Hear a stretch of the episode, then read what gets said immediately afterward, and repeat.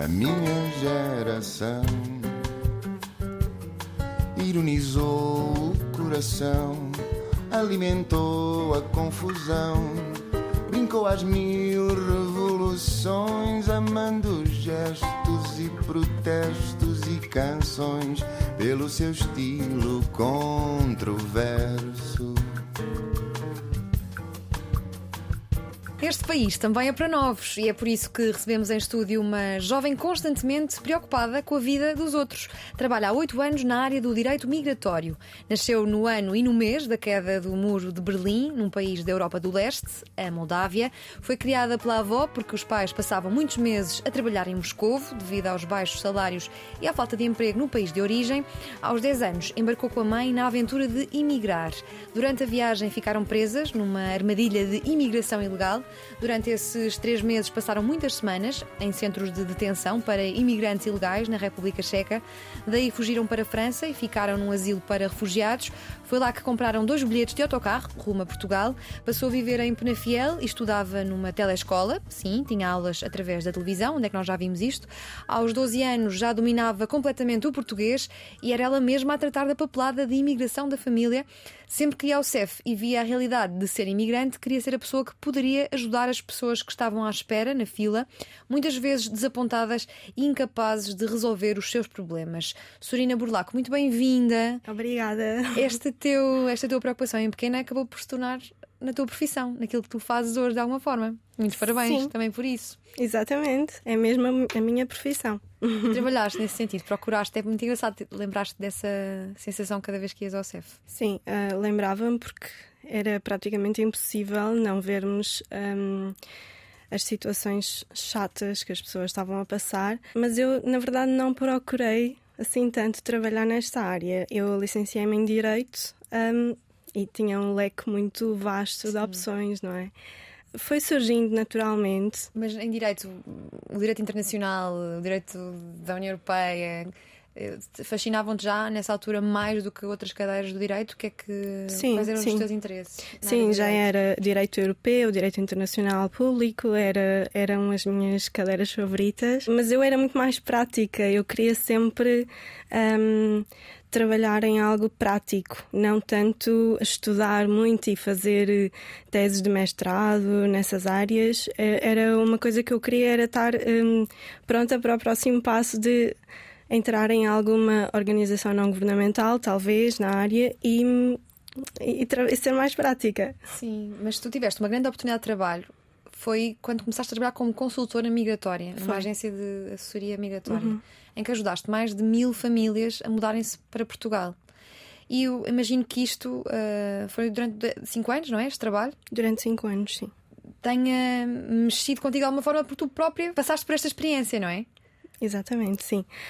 Eu acho que quando, qu- quando fazemos algo que é muito relacionado à, pró- à nossa própria experiência, ahm, acabamos por ter muito mais, ahm, se calhar, empatia com aquilo que, que vamos fazer para os outros. Que é o que falta no, no extinto CEF. no CEF, sim. Nos, nos outros profissionais da área, não, mas no CEF, sim, faltou muito. Como é que tu descrevias essas tuas idas ao CEF? Eu sei que tens algumas indignações. Com o Tenho. CEF, conta-nos, partilha connosco. Sim, a- as idas ao CEF é sempre muitas horas de espera.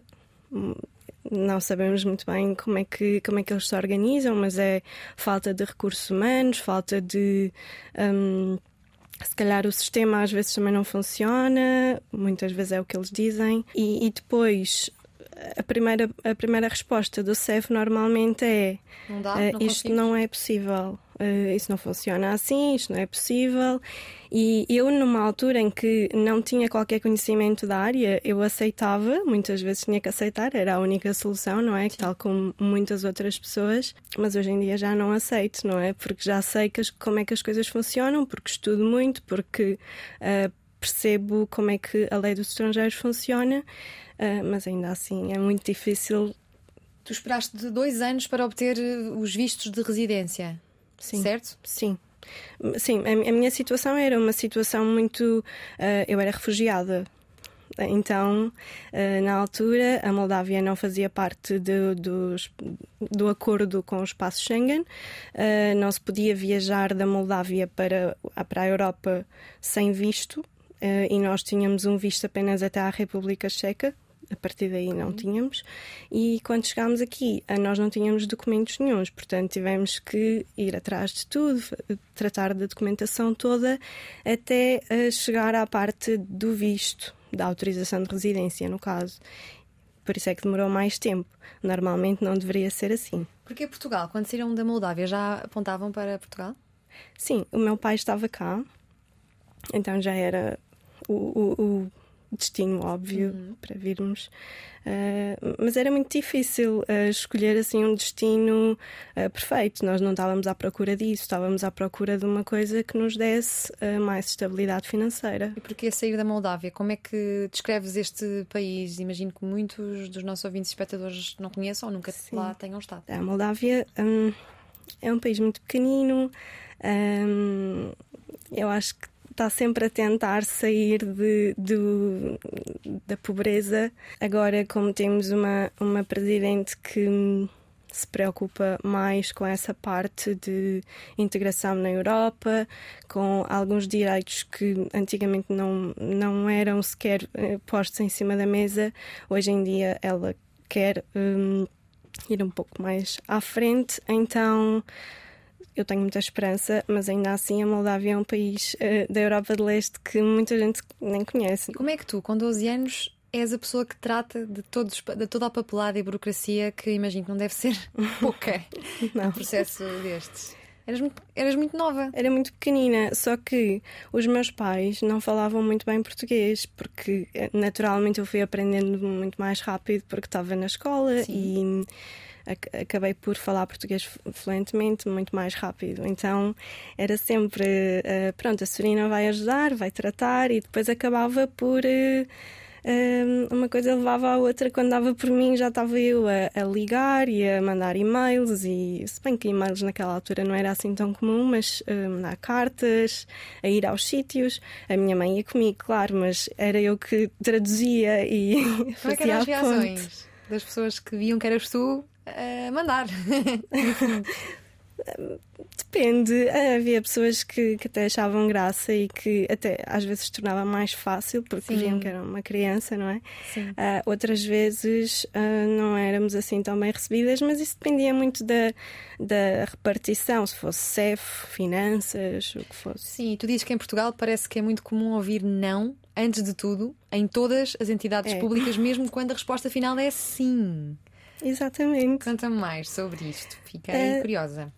Eu, eu, hoje em dia, como trabalho muito com, com os estrangeiros, ajudo-os também a obterem a documentação para trabalharem cá. Um exemplo de vou às finanças e, e sei perfeitamente qual é a documentação que é necessária porque já fiz imensas vezes antes a primeira coisa que a senhora que me atende me diz é: Ah, mas isto não é assim, mas, mas isto não funciona para este tipo de, processo assim. A minha reação é óbvia: uh, Não, mas não, tem de ser assim porque já foi feito antes, e então como é que justifica que já foram feitos antes uh, dezenas de processos assim e agora não é?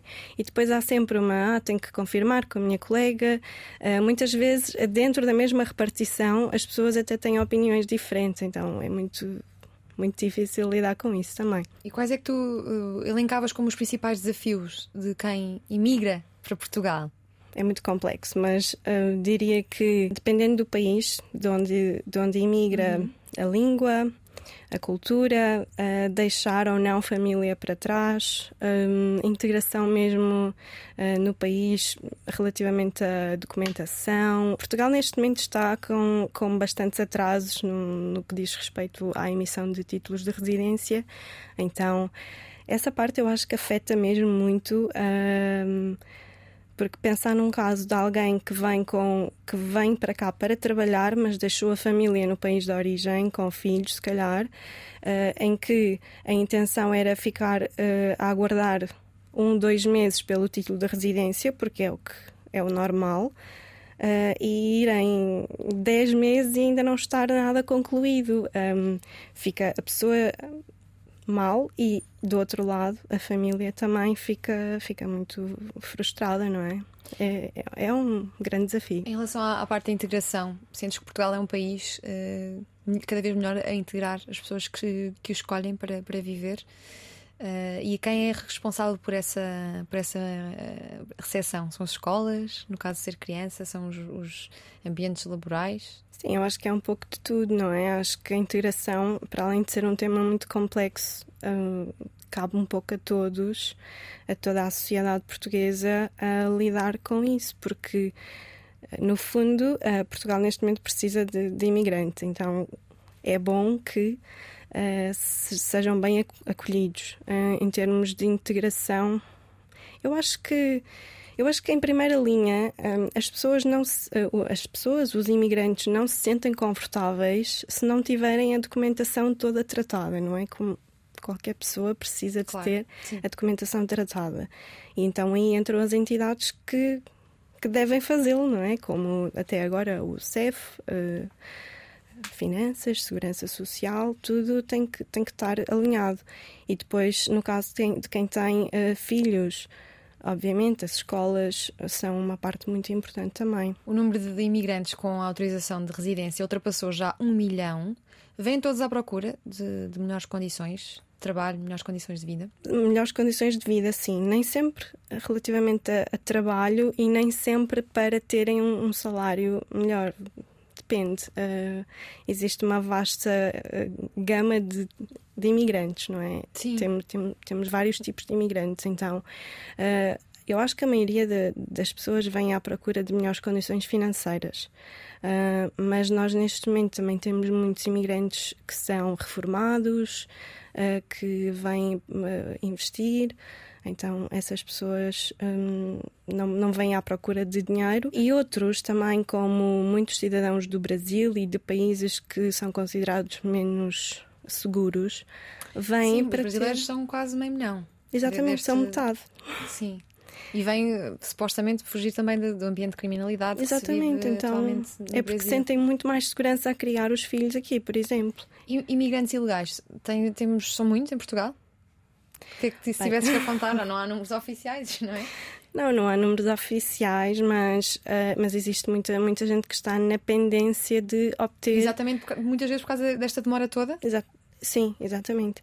Então, uh, números que nós temos agora estão entre os 600 mil processos que estão pendentes, são aqueles que passaram do CEF para a nova entidade, para a AIMA, então uhum. uh, são mais ou menos 600 mil processos eh, que não sabemos muito bem que tipo de processo é que são. Mas... E achas que esta demora toda se deve única e exclusivamente a, excesso de burocracia ou a algo mais?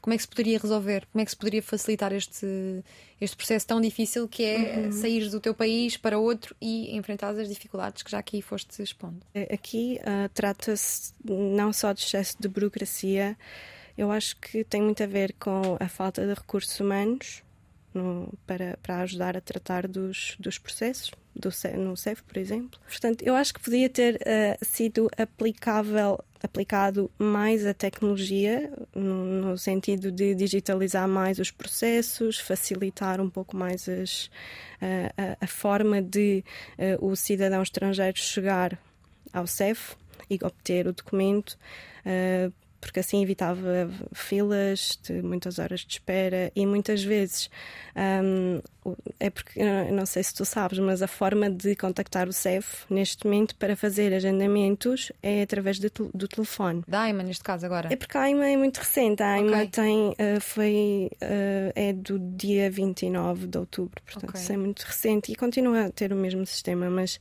é, é através do telefone, portanto, acaba por uh, as pessoas fazem milhares e milhares de chamadas até poderem ser atendidas, porque não há, não há recursos humanos suficientes para atender as chamadas então, uh, quão difícil seria resolver esta situação de uma forma mais uh, digitalizada, não sei.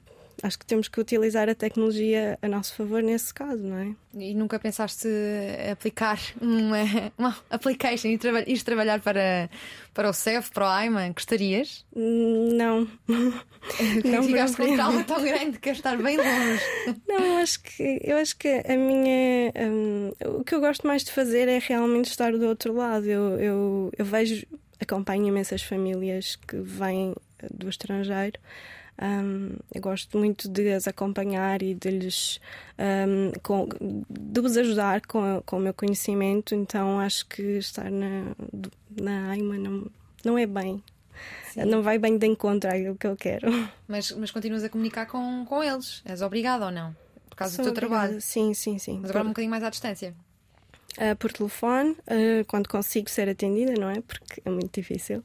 Um, ou por e-mail, sim. Ou às vezes indo lá presencialmente. E há, há alguma esperança, sentes alguma esperança em relação a este novo, esta nova entidade, a AIMA, que substitui o CEF, o polémico CEF? sim. Olha, na verdade, hum, eu tenho muita esperança, sim. Hum, é uma, é uma situação muito controversa. Então, há pessoas que concordam, há pessoas que acham que uh, foi apenas uma mudança de nome e que não vai acontecer nada, na verdade. Uma limpeza de imagem? Talvez sim, começar as coisas um bocadinho ao contrário, tentar resolver as coisas de forma. Um, que eu não, não aconselharia, não sei. É, é, a, a, minha perspectiva seria mais no sentido de mudar aquilo que havia mal no CEF. Mas pronto, já que foi feita esta, esta mudança, eu tenho esperança sim, porque tenho, tenho, visto notícias no, no, sentido de que vão digitalizar as coisas, os processos vão poder ser feitos online através de um portal que está a ser desenvolvido, que eu também acho que já deveria ter sido desenvolvido há mais tempo, porque já está há dois anos esta decisão tomada de, da mudança, portanto já podia haver aqui uma coisa muito mais concreta do que aquilo que há neste momento. Neste momento nada funciona no AIMA. O telefone não funciona, os e-mails voltam para para trás.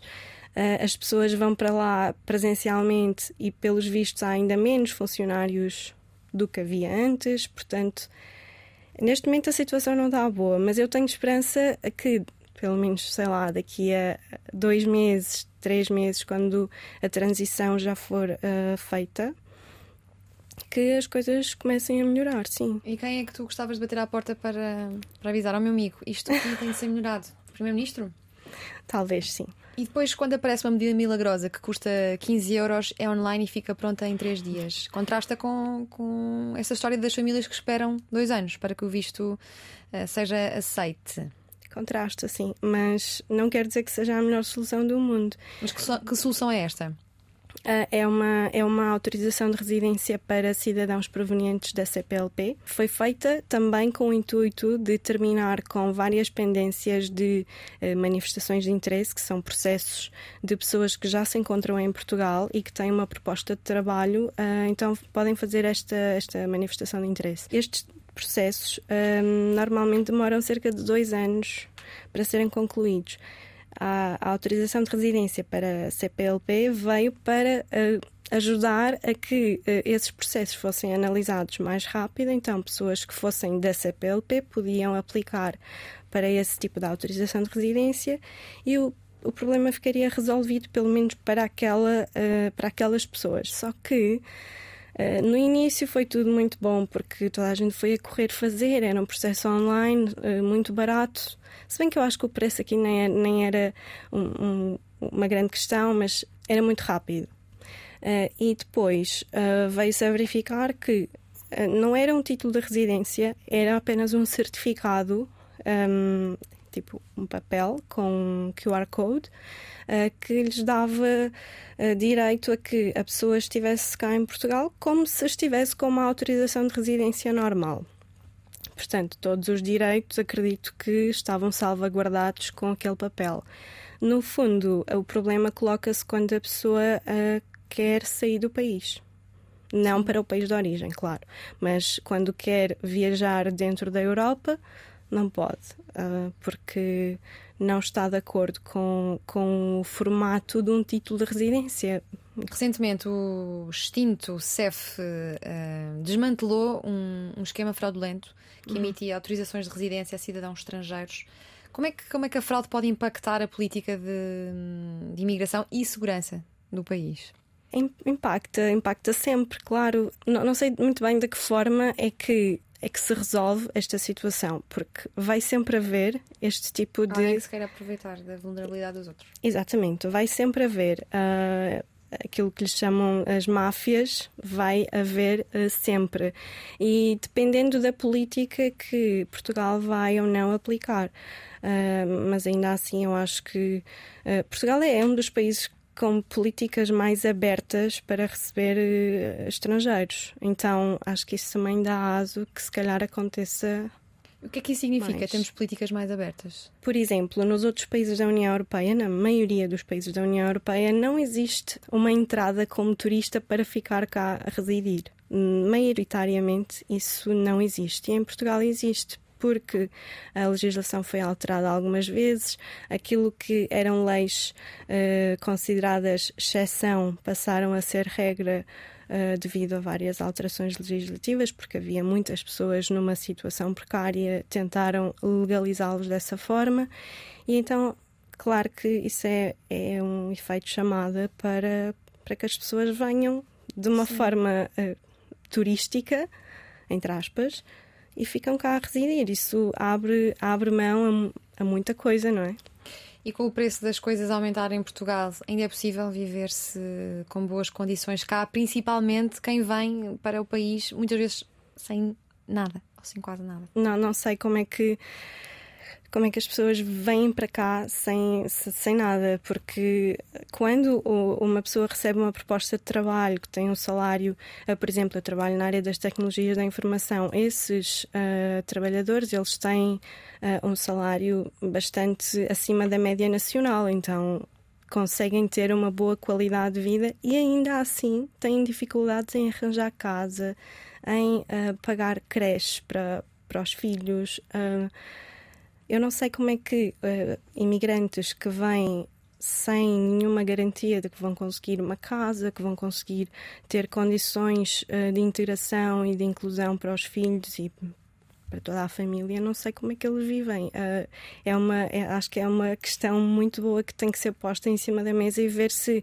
também estas novas entidades, que esta nova entidade agora que, que temos, a AIMA, se consegue avaliar e resolver. Sim, e tu em 2022 eh, inicias um novo trabalho em que tens de ajudar, traçar uma trajetória uh, para talentos internacionais no setor da tecnologia. Pessoas que vêm de outros países para Portugal? Sim, uh, na verdade, um, ehm, acaba por ser a mesma coisa que eu fazia anteriormente na, numa, na outra empresa, uh, atualmente tenho um, um, papel um bocadinho mais ativo uh, na estratégia uh, de trazer ou não aquela pessoa para este projeto. Como então, é que se então faz esse, esse recrutamento? Sim, então, é uma empresa tecnológica, então procura pessoas da área das tecnologias da informação. Eles têm vários projetos abertos e vão procurar lá fora um Qual é a empresa? Perfil... Podes dizer? É a Velve. Ok. Sim. Um, procuram lá fora projetos, um, desculpa, talentos que se enquadram uh, nos, nos, projetos que eles têm cá. Uh, não procuram aqui dentro porque, pelos vistos, há muita falta de talento aqui, de talento altamente qualificado para esta área específica. Então, eu ajudo muito na, na parte de vai esta pessoa conseguir estar cá dentro de três meses? Ou não, vai conseguir ter o visto adequado uh, a tempo do projeto começar. Uh, esta pessoa tem esta especificidade uh, de tem família, um, precisa de trazer a família também, então a família vai conseguir legalizar-se no tempo certo ou não. Então vai muito à volta desse tipo de temas. E nesta era global e tecnológica, o mundo enfrenta a maior escassez de talento de sempre, dizias-me tu. É verdade, sim. Sentes isso no teu, no teu dia a dia, no teu trabalho? Há dificuldade em, em encontrar muita, talento? Sim, muita dificuldade. Sim, para não falar de que em Portugal na Europa há muita falta de talento. Um, e, e, até são, são dados que, que há estudos sobre isso. Por exemplo, um, a Fragoman, que é uma empresa mundial de imigração, tem um estudo, tem um estudo muito específico acerca da, dessa questão da falta de talento uh, e eles dizem que 2022 foi o ano em que se constatou maior falta de uh, profissionais altamente qualificados no mundo. Então, uh, há muita falta, sim. E qual é a explicação? Não estamos a conseguir uh, estudantes para as áreas tecnológicas, para as engenharias. É um problema que se, que se enfrenta, de facto. Sim, eu, eu, acho, que, eu, eu acho que é um pouco de, de duas coisas. Talvez seja a falta de, de, de estudantes, ou então há estudantes, mas eles preferem, se calhar, procurar oportunidades lá fora por causa dos salários, diria. Um, e depois, a, a, o facto de haver uma população mais envelhecida Uh, também é um, é um fator. Uh, se nós compararmos, por exemplo, um, a demografia portuguesa com a da Nigéria, por exemplo, vamos ter aí dois, uh, dois campos completamente opostos, em que Portugal está super envelhecido e a Nigéria está com a natalidade bastante alta. Então, essas pessoas da Nigéria querem muito vir para cá e, e trabalhar aqui uh, para terem as condições que, que, que merecem e, e, Portugal procura isso. Tu, quando vi, vi, vieste para Portugal, gostarias que tivesse ter, de ter encontrado uma consultora migratória como tu? Ou seja, isso pode ser é um motor, é aquilo que tu fazes uh, no sentido de tentar facilitar aquilo que não foi fácil uh, Gostava. para ti Gostava, sim, gostava. Uh, sim, é porque o, meu, o, o, trabalho que eu tenho feito é muito, não só. Uh, porque eu tenho a base jurídica, não só sabendo do que é que, do que, é que estou a falar e sabendo da lei dos estrangeiros, uh, mas também eu, eu, digo que eu sou muitas vezes um pouco psicóloga deles, porque eu, eu ouço muito aquilo, pelo que eles passam. Sim. As dores deles é o que é que os preocupa mais, qual é a maior dificuldade deles. Então eu tento muito passar essas, essas questões para, e para a Quais é que são as maiores preocupações e os maiores medos? De quem? Normalmente a família. Sempre que alguém vem com família para cá, é a família. É como é que, como é que eu vou incluir a minha esposa no trabalho, como é que eu vou ter os, os documentos adequados, como é que eu vou inscrever no centro de saúde a minha família. É, é sempre à volta e tu procuras mensagem, passar uma mensagem de que isto vai acontecer, isto vai, isto exato, vai ser. Sim. Tirando a burocracia e o CEF e o Exato, exato. Vai tento, obviamente tento gerir as expectativas sempre da melhor forma. Também não posso dizer que é um mar de rosas tudo, não é? Uh, mas, mas tento dizer que vai demorar X tempo, mas vai acontecer. Portanto, tem que. Mas tu tens tido acesso mais ao lado bom da história ou não? Trabalhas com, ao trabalhar com talento, vês menos. Exatamente, sim. Se calhar menos aqueles olhos tristes que tu vias na infância quando ias ao CEF, ou não? Sim, sim, vejo, vejo muito menos agora. Mas tenho noção do que é que acontece. Tenho noção, porque vou, vou pesquisando e vou, vou percebendo o que é que acontece também uh, com as outras áreas da imigração, não é? E as políticas de imigração estão hum, constantemente a mudar, a atualizar? Nos últimos anos tem, tem havido algumas, algumas alterações, sim. Uh, tanto essa do CPLP que eu que falei há uhum. pouco, uh, foram, foram incluídos novos tipos de visto também. Uma que eu considero muito boa mesmo, que foi um, agora é possível pedir visto de residência para acompanhamento familiar. Portanto, significa que quando, um, quando alguém vai pedir um visto para, para vir trabalhar, também pode trazer a família ao mesmo tempo, que vai logo eliminar um tempo muito grande de espera, que é, coisa que não acontecia antes. Então. Sim, o AIMA herdou do CEF 347 mil casos. Vão conseguir dar vazão a este número? Não sei. É uma boa pergunta, não sei. É eu, eu acho que hum, vai ser difícil, até porque eles têm um prazo estipulado até março, eu acho, pelo, pelo, pelas notícias que eu tenho visto. Uh, mas eles também disseram que o CEF ia dar vazão a 350 mil, mil processos até, até ao final do, do CEF, até à extinção do CEF, e também não foi feito, portanto, não sei. Eu, eu, eu gostava que sim, eu tenho, eu tenho muita esperança, mas vendo a forma como as coisas acontecem, parece muito difícil. E quando olhas para as nacionalidades das pessoas que tens ajudado a vir para cá, há algum país onde, de onde vêm mais pessoas? Além do Brasil. Tirando o Brasil. Sim, Brasil é 90, bem, 80% agora, porque nós começamos a investir também noutros países. Uhum. Uh, países de língua francófona, como por exemplo a Tunísia, Marrocos, uh, e depois temos a Nigéria, uh, Paquistão, e são todos profissionais altamente qualificados. A Índia, também. E existem diferenças entre as regiões de Portugal em termos de concentração de estrangeiros que regiões uh, os imigrantes procuram normalmente os grandes centros ou nem por isso? Pelo que eu tenho percebido, sim, mas também depende do tipo de imigrantes. Quem vem para trabalhar, normalmente sim, vem para Lisboa, vai para o Porto, gostam de ficar perto do trabalho, embora agora com, a, com o teletrabalho também conseguem ficar dois, três dias em casa, portanto às vezes não é necessário que que esteja no, no, no, escritório, por exemplo, todos os dias, então às vezes eles conseguem, uh, por exemplo, o escritório em Lisboa conseguem ir morar um bocadinho mais longe, se calhar. Uh, há pessoas que vivem em Santarém, não sei. Para quem é do Brasil, isso para eles é, é perto, para nós, se calhar é um bocado longe.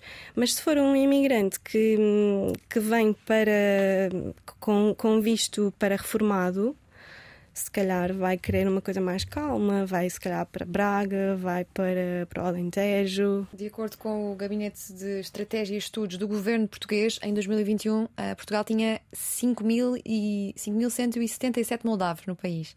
E o maior pico de moldavos a vir para Portugal, segundo este mesmo estudo, foi em 2008, com 21 mil pessoas uh, a vir da Moldávia. Houve algum acontecimento nesse, nesse ano em particular para tantas pessoas virem para Portugal começar novas vidas? Hum, que eu tenha conhecimento, não, uh, mas eu acho que acho que ficou mais fácil a vinda a de moldavos. Sim, okay. ficou mais fácil a vinda dos moldavos para cá, porque por causa desta questão do, do espaço Schengen ter, ter deixado de, de pedir visto sim. aos moldavos, sim, para, para entrarem. Então, muitas vezes eles também vêm para passar uma temporada e depois voltam, uh, porque neste momento eu, eu, não, eu não tenho ideia de quantos moldavos temos aqui agora, mas uh, tenho ideia que muitos foram-se embora também. Ah, é? É. Cansaram-se da inflação e de, dos baixos Sim. salários e do preço da habitação? Eu tenho, eu tenho ideia que muitos, muitos saíram para outros países da União Europeia por causa dos salários. Okay. Sim. Quando tu pensas nos direitos dos imigrantes de forma ampla, mais abrangente, o que é que tu gostavas de ver resolvido? Eu, eu acho que a questão da integração dos, dos imigrantes, não só em termos administrativos, um, acho que a integração no sentido de haver mais atenção às famílias que, que cá vivem, como é que vivem, uh, em que em que situações é que estão a passar dificuldades, se podem haver mais ajudas por parte do governo. Um, era mais nesse sentido que eu acho que era importante fazer alguma coisa. E, obviamente, a parte burocrática também, isso é, é muito importante. E tu gostas de estar em Portugal? Sentes-te feliz aqui? És realizada? Gostavas de sair de Portugal para outro país? Eu gosto de estar em Portugal. Um, eu, eu já fui viver para outro país, para a Bélgica. E, e entretanto ficaste voltei. com saudades de Portugal.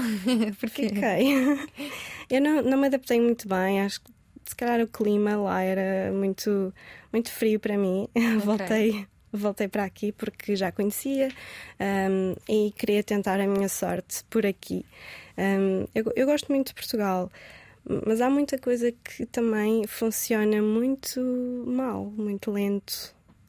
Porque como eu, como eu estou muito, muito próxima às entidades públicas, fico muito indignada com o facto das coisas não avançarem rápido. Ah, porque eu lembro-me quando eu fui viver para a Bélgica, eu em duas semanas tinha toda a minha situação resolvida. E não foi preciso sequer eh, ligar para um sítio, para outro. Ah, no mesmo sítio resolveu-se tudo em duas semanas. Então eu sei que é possível que, que, isso aconteça. Então eu gostava muito que as coisas funcionassem melhor aqui também. E tu tens nacionalidade portuguesa. Iniciaste Tenho. o processo aos 17 anos. É, é, é, é, moroso conseguir? Sim. Uh, então... Também tiveste esperar dois anos? Eu tive à espera mais ou menos um ano, eu acho, na altura, mas já foi há muito tempo. O que é que é preciso reunir? Uh, depende do, do tipo de, de, pedido, porque eu fiz pelos anos de residência em Portugal. Okay. Uh, mas depois há pelo casamento, uh, pelos, pelos pais, pelos filhos, enfim. eu fiz pelo, pelos anos de residência, na altura demorou mais ou menos um ano, na altura era preciso estar cá há seis anos, agora mudou para cinco. mas é muito demorado. O meu marido está à espera há dois anos e meio, portanto. Ok. E três meses foi que tu esperaste para conseguires fugir de um centro de imigração ilegal. Como é que isto aconteceu? Como é que vocês ficaram ali presas? Eu, eu era muito pequenina, não é? Então uh, eu não sei exatamente como é que aconteceu, mas pronto, nós saímos da Moldávia uh, de autocarro até à República Checa. Aquilo que nos foi informado na altura foi que um, ah, nós iríamos fazer uma transferência de barco da República Checa até a Alemanha e a partir daí uh, iríamos de autocarro até Portugal ou de comboio, já não, já não me recordo muito bem. Um, e não foi isso que aconteceu. Na República Checa, nós um, vieram buscar-nos umas pessoas estranhas, colocaram-nos num, numa casa estranha também, em que nós suspeitávamos que fosse talvez tráfico humano, então acabámos por conseguir fugir de uma forma muito. tivemos muita sorte. Como é que fugiram? Viram uma, uma janela, abriram e desaram a correr? Como nos filmes? Um, ou foi ou mais sofisticado? Não, foi mais ou menos isso sim. Ok. tu tens memórias disso ou é, foi também que te contou? Não, não, tenho memórias. Eu tinha 10, 10 11 anos tenho. Ok. Sim. Foi, foi uma fase muito, muito má, mas eu acho que pronto, aconteceu e eu acho que neste momento até estou grata que tenha acontecido dessa forma. Uh, neste momento eu consigo prestar atenção a coisas que não prestarias que não prestaria, claro. Mas tu em França ficas num asilo para refugiados. Como é que, entre aspas, se consegue o estatuto de refugiado? Um, foi, foi nessa condição que chegaste a Portugal? Enquanto foi, refugiada? Foi, mas nós eh, em França, eh, como não tínhamos documentação, uh, fomos pedir o estatuto de refugiado. Um, em Portugal, eh, nós não, não fizemos isso porque o meu pai estava cá, então decidimos ir por outras vias para nos legalizarmos, embora tenha demorado imenso tempo. Na altura, nós também não sabíamos uh, como é que as coisas funcionavam, não tínhamos também meios financeiros para pagar uh, a ninguém que nos ajudasse, então uh, foi tudo mais ou menos, fomos descobrindo o que é que serviria para o nosso caso, para nos legalizarmos quando olhas para a quantidade de refugiados que há no mundo e que vai continuar a haver, tendo em conta uh, o modo bélico em que nos encontramos, não é? Como é que tu tens visto como é que a União Europeia gera uh, esta questão sensível, fraturante e que, que é uma marca dos nossos, dos nossos tempos? É muito triste, não é? Um, eu, eu não sei, eu acho que a União Europeia. Eu, eu acho sempre que deveria haver um maior um, uma maior intervenção da União Europeia. Não sei até que ponto é que isso é possível, se, se realmente as coisas uh, funcionam melhor se não houver intervenção, mas nós achamos sempre, quando estamos revoltados com, com alguma coisa, no caso com, com a guerra, queremos sempre que haja alguém com mais poder que intervenha, que faça alguma coisa, como é que é possível? Tantas crianças a morrer, tanta, tanta, tantas pessoas a sofrer e ninguém faz nada. Uh, é mais ou menos assim que eu me sinto. E o que é que tu gostavas de conseguir uh, neste percurso no direito migratório? Já são oito anos, não é? Uhum. Vais, queres continuar nesta área? Quero, sim. Quero continuar nesta área. Mesmo que isto te obrigue a estar constantemente, como contavas, preocupada constantemente preocupada. Ainda há, pouco, há poucas noites não dormiste porque uma colaboradora não conseguia. não tinha, chegado, não tinha dado notícias de que tinha chegado. Sim, uh, sim, na verdade uh, estava tudo bem com ela, mas ela veio de Paris para Portugal uh, de autocarro. Então, como era uma viagem muito longa e ela era indiana, pronto, eu estava preocupada a saber como é que as coisas correram nas fronteiras, se havia fronteiras, se não, porque como esta questão dos ataques terroristas havia havia algum controle nas fronteiras de França, então e é sempre um lugar assustador nos aeroportos, não é? Quando se chega lá ao, ao sítio de imigração, Sim. tens muitas histórias eh, de coisas que tenham eh, acontecido nesse nesse nesse lugar do aeroporto que tanta gente teme. Às vezes nem pessoas que só estão a fazer uma viagem, não é? Sim, eu acho que eu acho que quando, quando há intervenção de, sei lá, a polícia, por exemplo, no caso do CEF, quando, quando detém alguém no aeroporto, é sempre uma questão um bocadinho assustadora, uma situação assustadora, não é? Eu já tive a oportunidade de ver o centro de detenção de Lisboa e é muito. Como é que o descreves? É assustador. É assustador e não tem assim muitas condições, então eu preferia que, que nunca tivesse visto. Ok. É muito. Olha, o que te fez ver novas coisas e mudar a perspectiva de, de vida e trabalho foi ter sido mãe, não é? Exato. E houve até um livro que se marcou: Mulheres que correm com os lobos. Uhum. Porquê? Porque eu acho que só consegui perceber que, que as mães, as mulheres, são muito, muito protetoras, muito.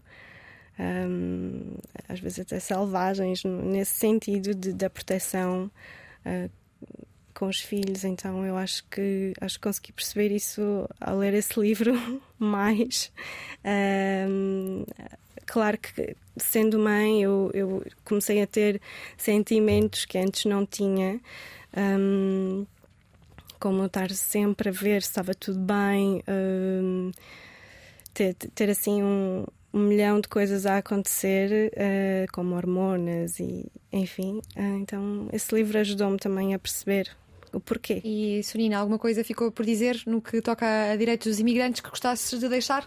Já extrapolamos o nosso tempo. não acho que acho que já disse tudo Passaste a mensagem? Querias acho que passar? passei sim É formada em Direito pela Universidade de Coimbra e atualmente fala cinco línguas: português, inglês, francês, romeno e russo. Depois do curso em Direito, viajou para a Bélgica para tentar a sorte por lá, mas logo percebeu que gostava mais de Portugal. Voltou em 2016 para Lisboa e começou tudo do zero. Na Moldávia teve uma infância extremamente feliz, muita brincadeira na rua, numa aldeia pequena chamada Slobósia. Aos 5 anos já dizia que nunca iria casar, queria abrir uma empresa e ser independente. Hoje é casada com um cidadão iraniano e tem um filho. Adora direito internacional e multiculturalismo. Diz que ser consultora migratória é estar constantemente preocupada com a vida de outra pessoa. Já aconteceu não dormir até saber que uma colaboradora tinha atravessado bem as fronteiras. Sabe o que é ser imigrante, conhece a dor de querer estar integrado da melhor forma. No final, tudo se resume a dar tempo, empatia e respeito. Nós só podemos agradecer à Sorina Burlaco pelo tempo, pela empatia e pelo respeito da última hora na Antena 3 e na RTP3. Sorina, obrigada. obrigada eu Posso correr o que vamos fazer?